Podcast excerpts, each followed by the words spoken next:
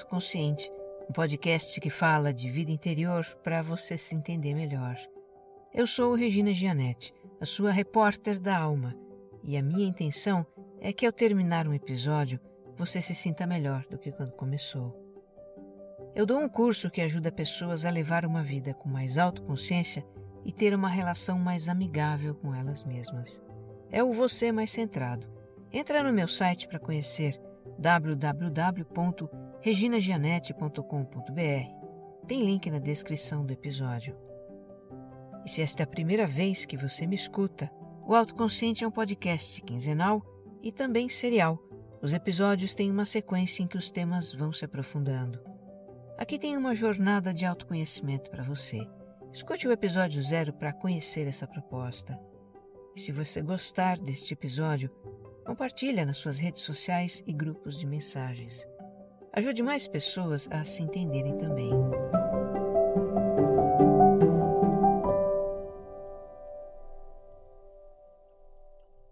Episódio 134 Nutrição e Saúde Mental.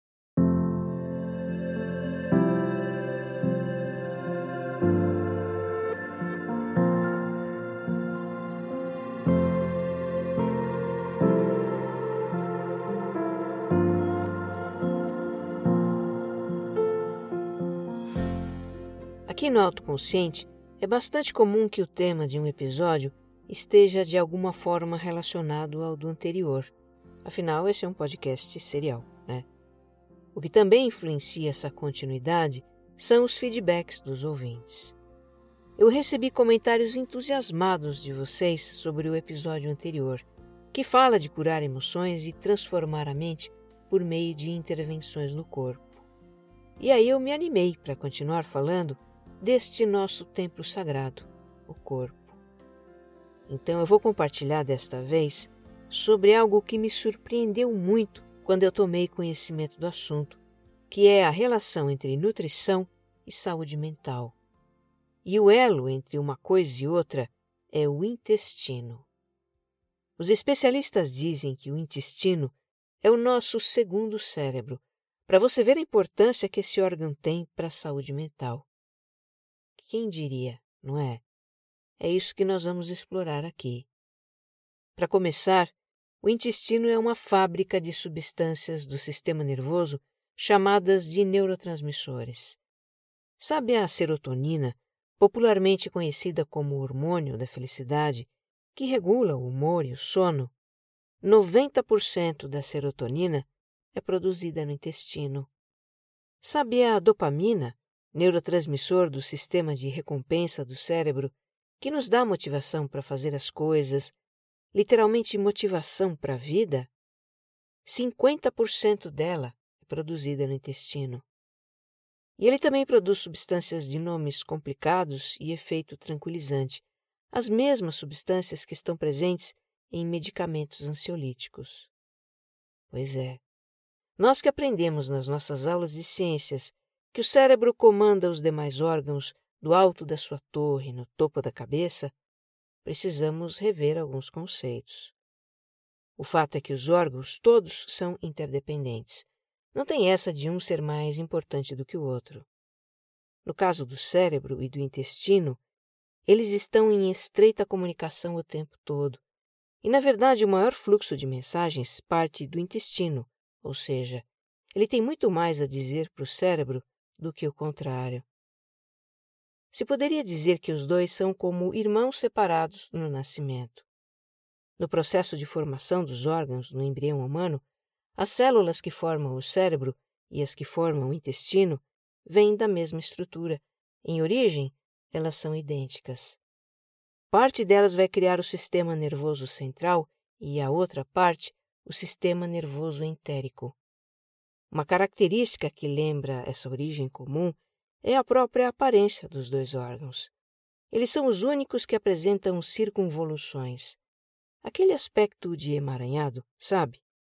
No cérebro a gente chama esse emaranhado de miolos e no intestino de tripas.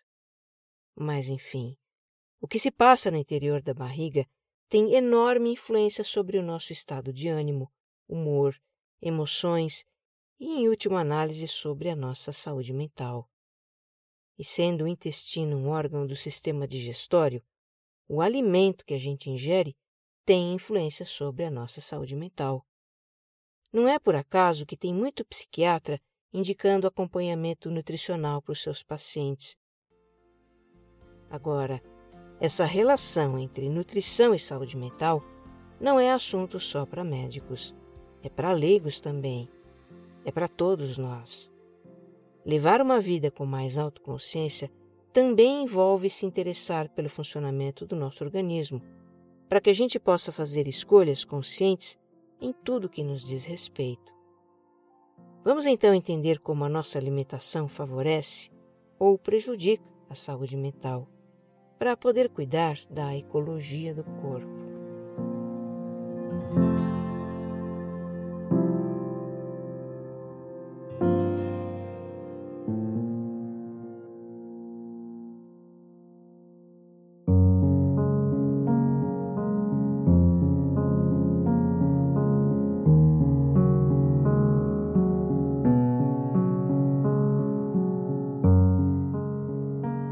Gente, o intestino é pop. Quando pela primeira vez eu busquei informações sobre o papel desse órgão na saúde mental, no comecinho da pandemia, está fazendo então uns três anos, eu não encontrei nenhum livro em português para o público em geral. O mais perto disso foi uma obra em espanhol. Já para fazer este episódio, eu fui checar as novidades e achei vários livros em português. Se você quiser se aprofundar, tem muita literatura disponível. Inclusive o livro que eu li em espanhol já tem uma edição brasileira. O título é A Incrível Conexão Intestino-Cérebro, de uma escritora espanhola que assina como Camila Rowlands. Embora ela não seja médica, fez uma boa pesquisa sobre o assunto e o apresenta de uma forma digerível para leigos. Eu não resisti a fazer um trocadilho. Será a nossa referência neste episódio. Bom, vamos conhecer um pouquinho desse planeta chamado intestino. Você com certeza já ouviu alguma vez na vida a expressão flora intestinal, que por muito tempo foi usada para nomear a população de microorganismos que habita o nosso intestino. Esse nome ficou para trás. Hoje se fala em microbiota, e sem ela, o intestino não funcionaria. Assim como os operários estão para a fábrica a microbiota está para o intestino. É ela que faz as coisas acontecerem. No nosso organismo como um todo, para cada célula humana existem nove que não são humanas: bactérias, fungos, vírus, germes. A grande maioria desses microorganismos, trilhões deles, habitam o intestino, que a Camila Rowlands compara a um planeta com diversas zonas climáticas e múltiplos habitats, com jardins, zonas pantanosas, cavernas, bosques tropicais, em que habitam variadas formas de vida. E como poderiam ser classificadas essas formas de vida? Basicamente em duas categorias. A categoria das bactérias benignas, que transformam o alimento em energia, extraem nutrientes, produzem vitaminas e N substâncias de que o organismo precisa. E a categoria dos microorganismos daninhos, bactérias de putrefação que fazem a decomposição do alimento, mais bactérias infecciosas, vírus, parasitas, fungos que vão parar no intestino por meio de contaminação. No intestino delgado, os microorganismos benignos convivem num ambiente organizado e harmônico, em que cada um cumpre a sua função. E conforme se vai em direção à porta de saída do intestino grosso, aumentam a quantidade e a diversidade de microorganismos e o clima fica pesado, como descreve a autora. O intestino grosso tem um ambiente hostil, superpovoado e caótico, nada a ver com a ordem e harmonia do delgado. Ali, o pouco que ainda se aproveita dos restos alimentares é avidamente disputado entre bactérias e espécies parasitárias. O intestino grosso é como um aterro sanitário em que se acumulam resíduos tóxicos e que é muito favorável para a reprodução de agentes patógenos, agentes que causam doenças.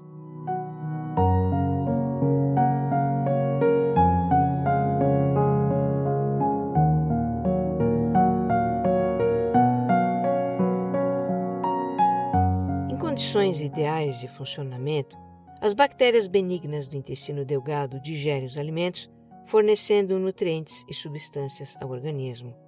E o que resta disso é compactado pelas bactérias de putrefação e eliminado pelo canal competente.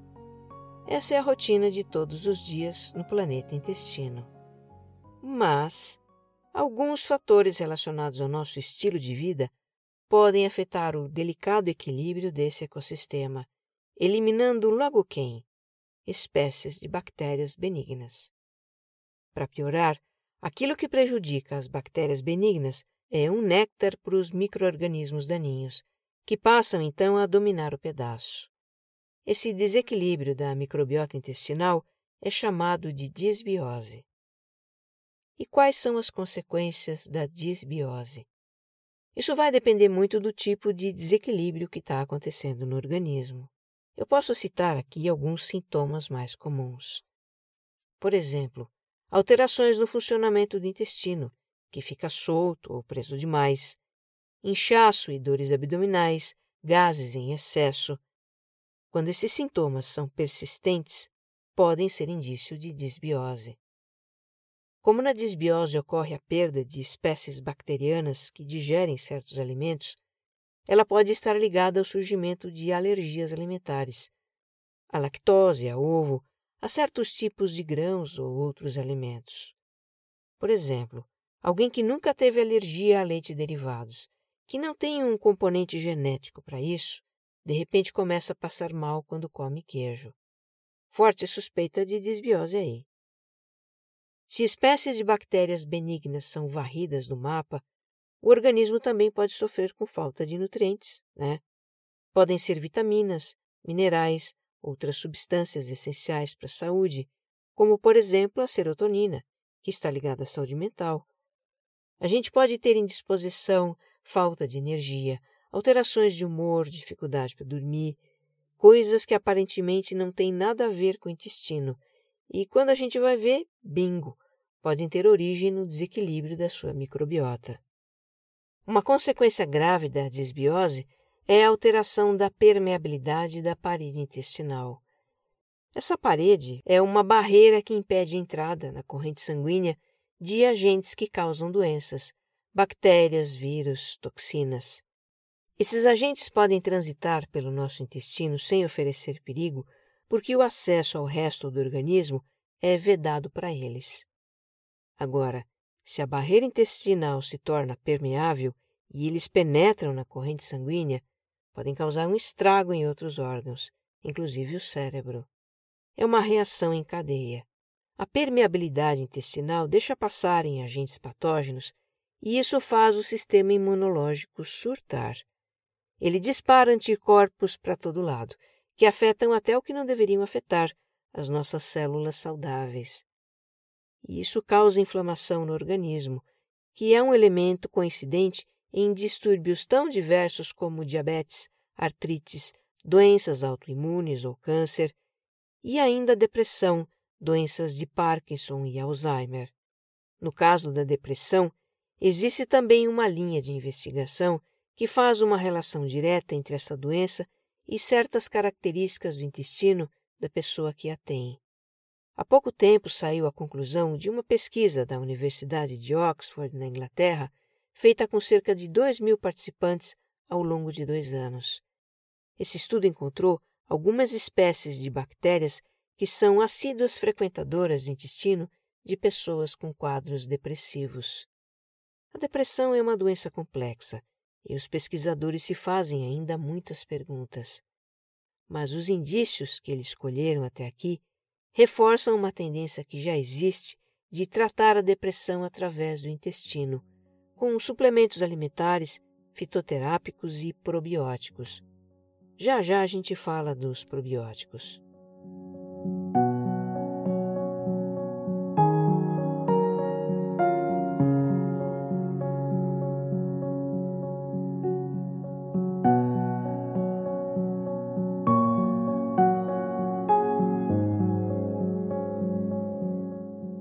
A questão agora é: quais são os fatores do nosso estilo de vida que causam a desbiose intestinal, afetando a saúde como um todo e inclusive a mental. Conforme anunciado neste episódio, falaremos de nutrição. Mas antes disso, eu não posso deixar de mencionar fatores outros que não a nutrição e que são igualmente importantes. A gente começa então por eles. O uso prolongado e ou indiscriminado de medicamentos pode levar à desbiose.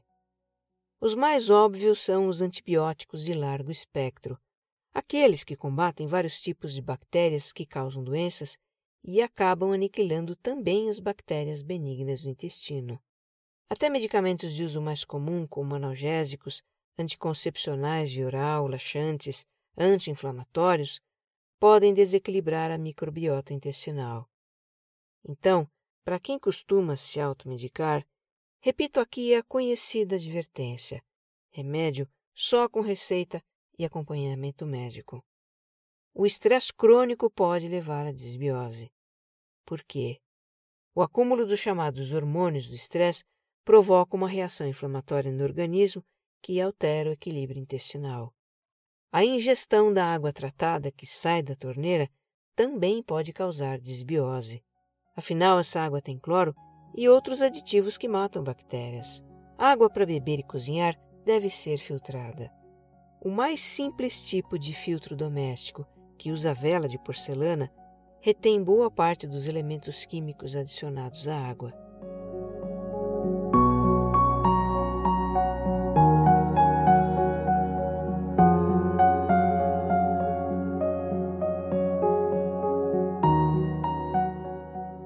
Agora sim, vamos falar de alimentos que desequilibram a microbiota intestinal, começando pelos chamados processados e ultraprocessados.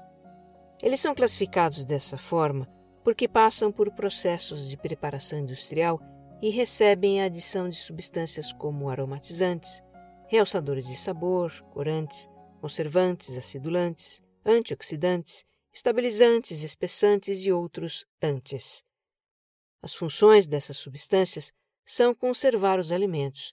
Alguns podem passar meses nas prateleiras dos supermercados e torná-los atraentes, saborosos, cheirosos, com uma textura perfeita e cores apetitosas.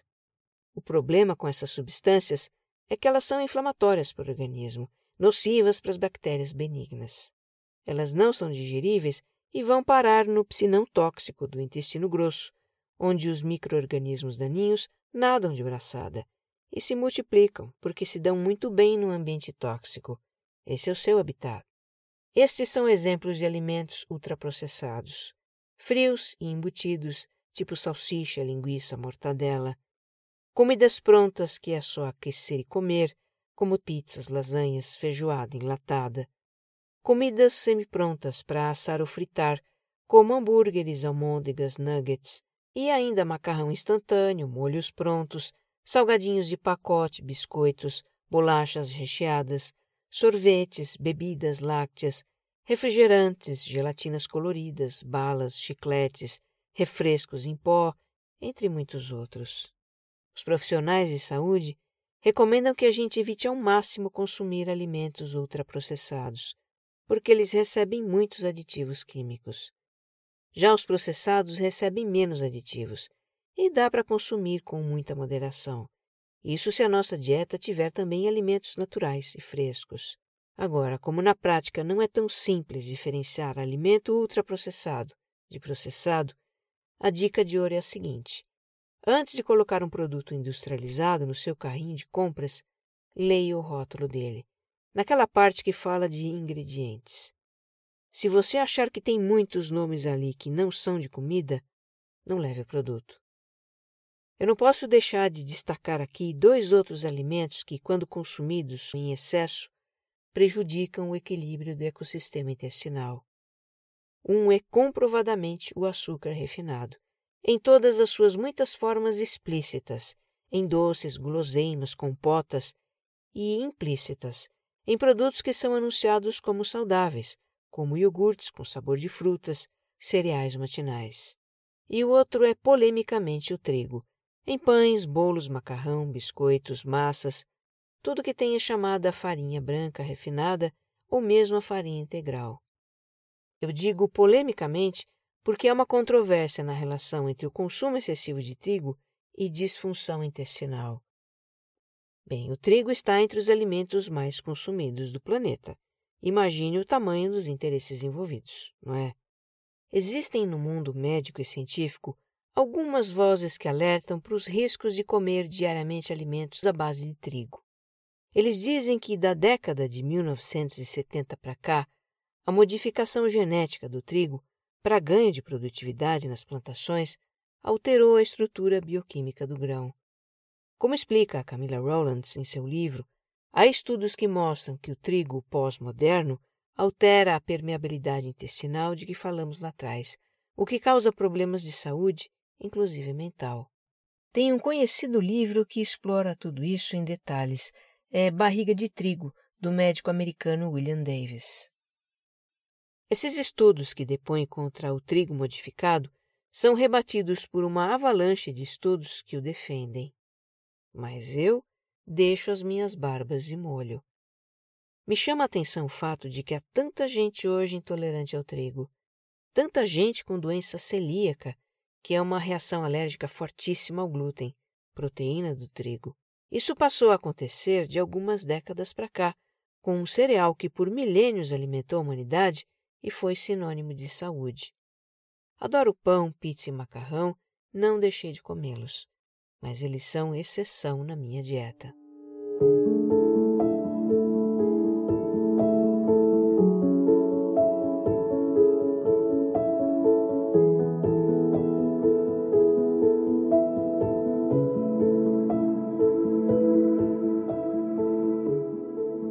O assunto agora são alimentos que favorecem o equilíbrio da microbiota intestinal. Só faço aqui uma ressalva. Não adianta consumir alimentos bons para a microbiota e continuar caindo de boca nos maus, né? Isso anularia os efeitos dos bons. Esses bons alimentos são classificados em dois grupos. Um é o dos probióticos, alimentos que contêm bactérias ativas. Talvez o mais conhecido seja o iogurte natural feito em casa, a partir de fermentos lácteos e leite cru. Existem também iogurtes probióticos industrializados, o senão é que tem conservantes. Outro alimento probiótico é o kefir, uma colônia de bactérias que forma grãos secos. Você adiciona esses grãos na água com um pouco de açúcar ou leite e o kefir fermenta a bebida, que fica levemente ácida e gasosa. Tem ainda a kombucha, uma bebida fermentada à base de chá verde e uma mistura de bactérias e leveduras. Para tudo isso tem receita na internet, viu? E no caso da kombucha, ela pode ser encontrada pronta em lojas de produtos naturais e alguns supermercados. Olha, quando você estiver pesquisando por probióticos, vão aparecer muitas ofertas do produto em cápsulas, como suplemento. Não é aconselhável usar esses produtos sem recomendação de nutricionista ou médico, viu? Suplementos probióticos têm uma infinidade de possibilidades de formulação, misturando espécies de bactérias que têm funções diferentes no intestino. Como saber as espécies de que a gente precisa? Pois é, não dá para saber. Tomar esse suplemento sem orientação pode até bagunçar a microbiota. Existem alimentos probióticos sólidos que podem estar no nosso prato. O kimchi, conserva de vegetais fermentados, que é a tradicional da culinária coreana.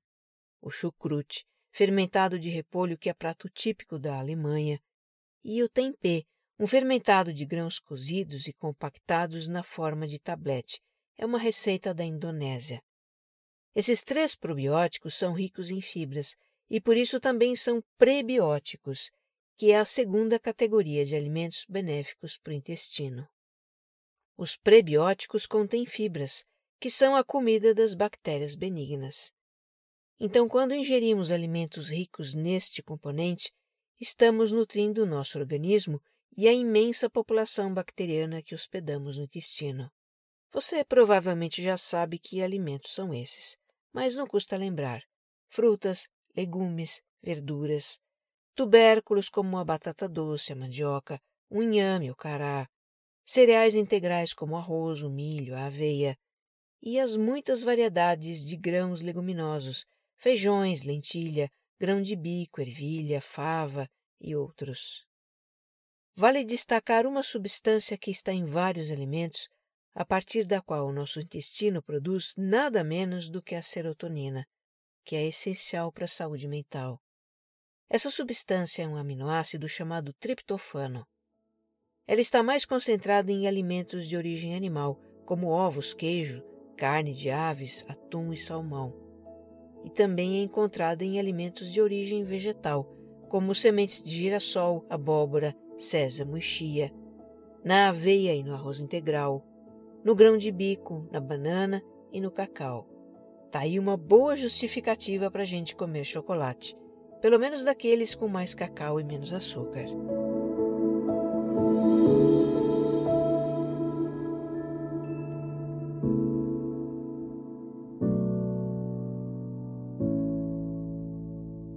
Escolha do que comer e não comer é de cada um, conforme a sua realidade, necessidade e entendimento.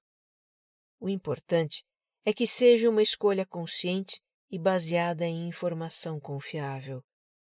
Informação foi o que eu procurei transmitir aqui para você, ainda que não tenha sido muita, só o básico. Mas talvez seja o suficiente para despertar em você mais este aspecto da autoconsciência que é benéfico para a sua saúde física e mental. Mudar hábitos alimentares não é algo simples. Mexe com os nossos hábitos, os nossos apegos, a forma como organizamos a vida, sem contar que isso passa pela nossa relação com a comida. A propósito, eu vou deixar aqui a indicação de um episódio sobre o assunto, é o 20, discutindo a nossa relação com a comida. Se ajuda, eu posso dizer como mudei os meus hábitos alimentares. Foi colocando em prática aos pouquinhos, ao longo do tempo, aquilo que eu aprendi aqui e ali e achava que fazia sentido. Eu comecei tirando os alimentos ultraprocessados do cardápio, por considerar que eles não faziam bem para mim. A maioria deles deu para substituir por versões caseiras ou alternativas, então eu não senti falta. Por exemplo, eu lembro que eu adorava comer gelatina depois do almoço, que eu substituí por alguma fruta suculenta, laranja, tangerina, abacaxi ou melancia. Quando eu decidi não mais comer pão no café da manhã, inicialmente usei como substituta a tapioca e mais recentemente a aveia. Que descoberta maravilhosa para mim foi a aveia. Eu amo, ela é super versátil com ela eu faço panquequinhas que substituem o pão, faço vitamina com frutas e castanhas, faço musli, faço bolos. Eu descobri os bolos de doce sem glúten, adoçados praticamente só com frutas. Deixei dois links para vocês conhecerem na descrição do episódio. É verdade que às vezes eu tomo um refrigerante, um sorvete de casquinha, como uma guloseima para agradar a minha criança interior. Sabe uma coisa que ela adora? Aquela pipoca adoçada de canjica que vem dentro de um saco plástico cor-de-rosa. Para mim e para ela, essa pipoca tem gosto de travessura. Mas nós temos um acordo: guloseimas só com moderação. Enfim, eu acho que o processo é assim: ir aos poucos, descobrindo alternativas, reeducando o paladar, aprendendo a gostar de coisas novas. Hoje, ver no meu prato a comida que brota da terra, o arroz, o feijão, legumes, verduras, frutas, sementes, esses alimentos tão diversos, tão coloridos, isso me deixa feliz. Acho que as minhas bactérias do bem também devem estar felizes.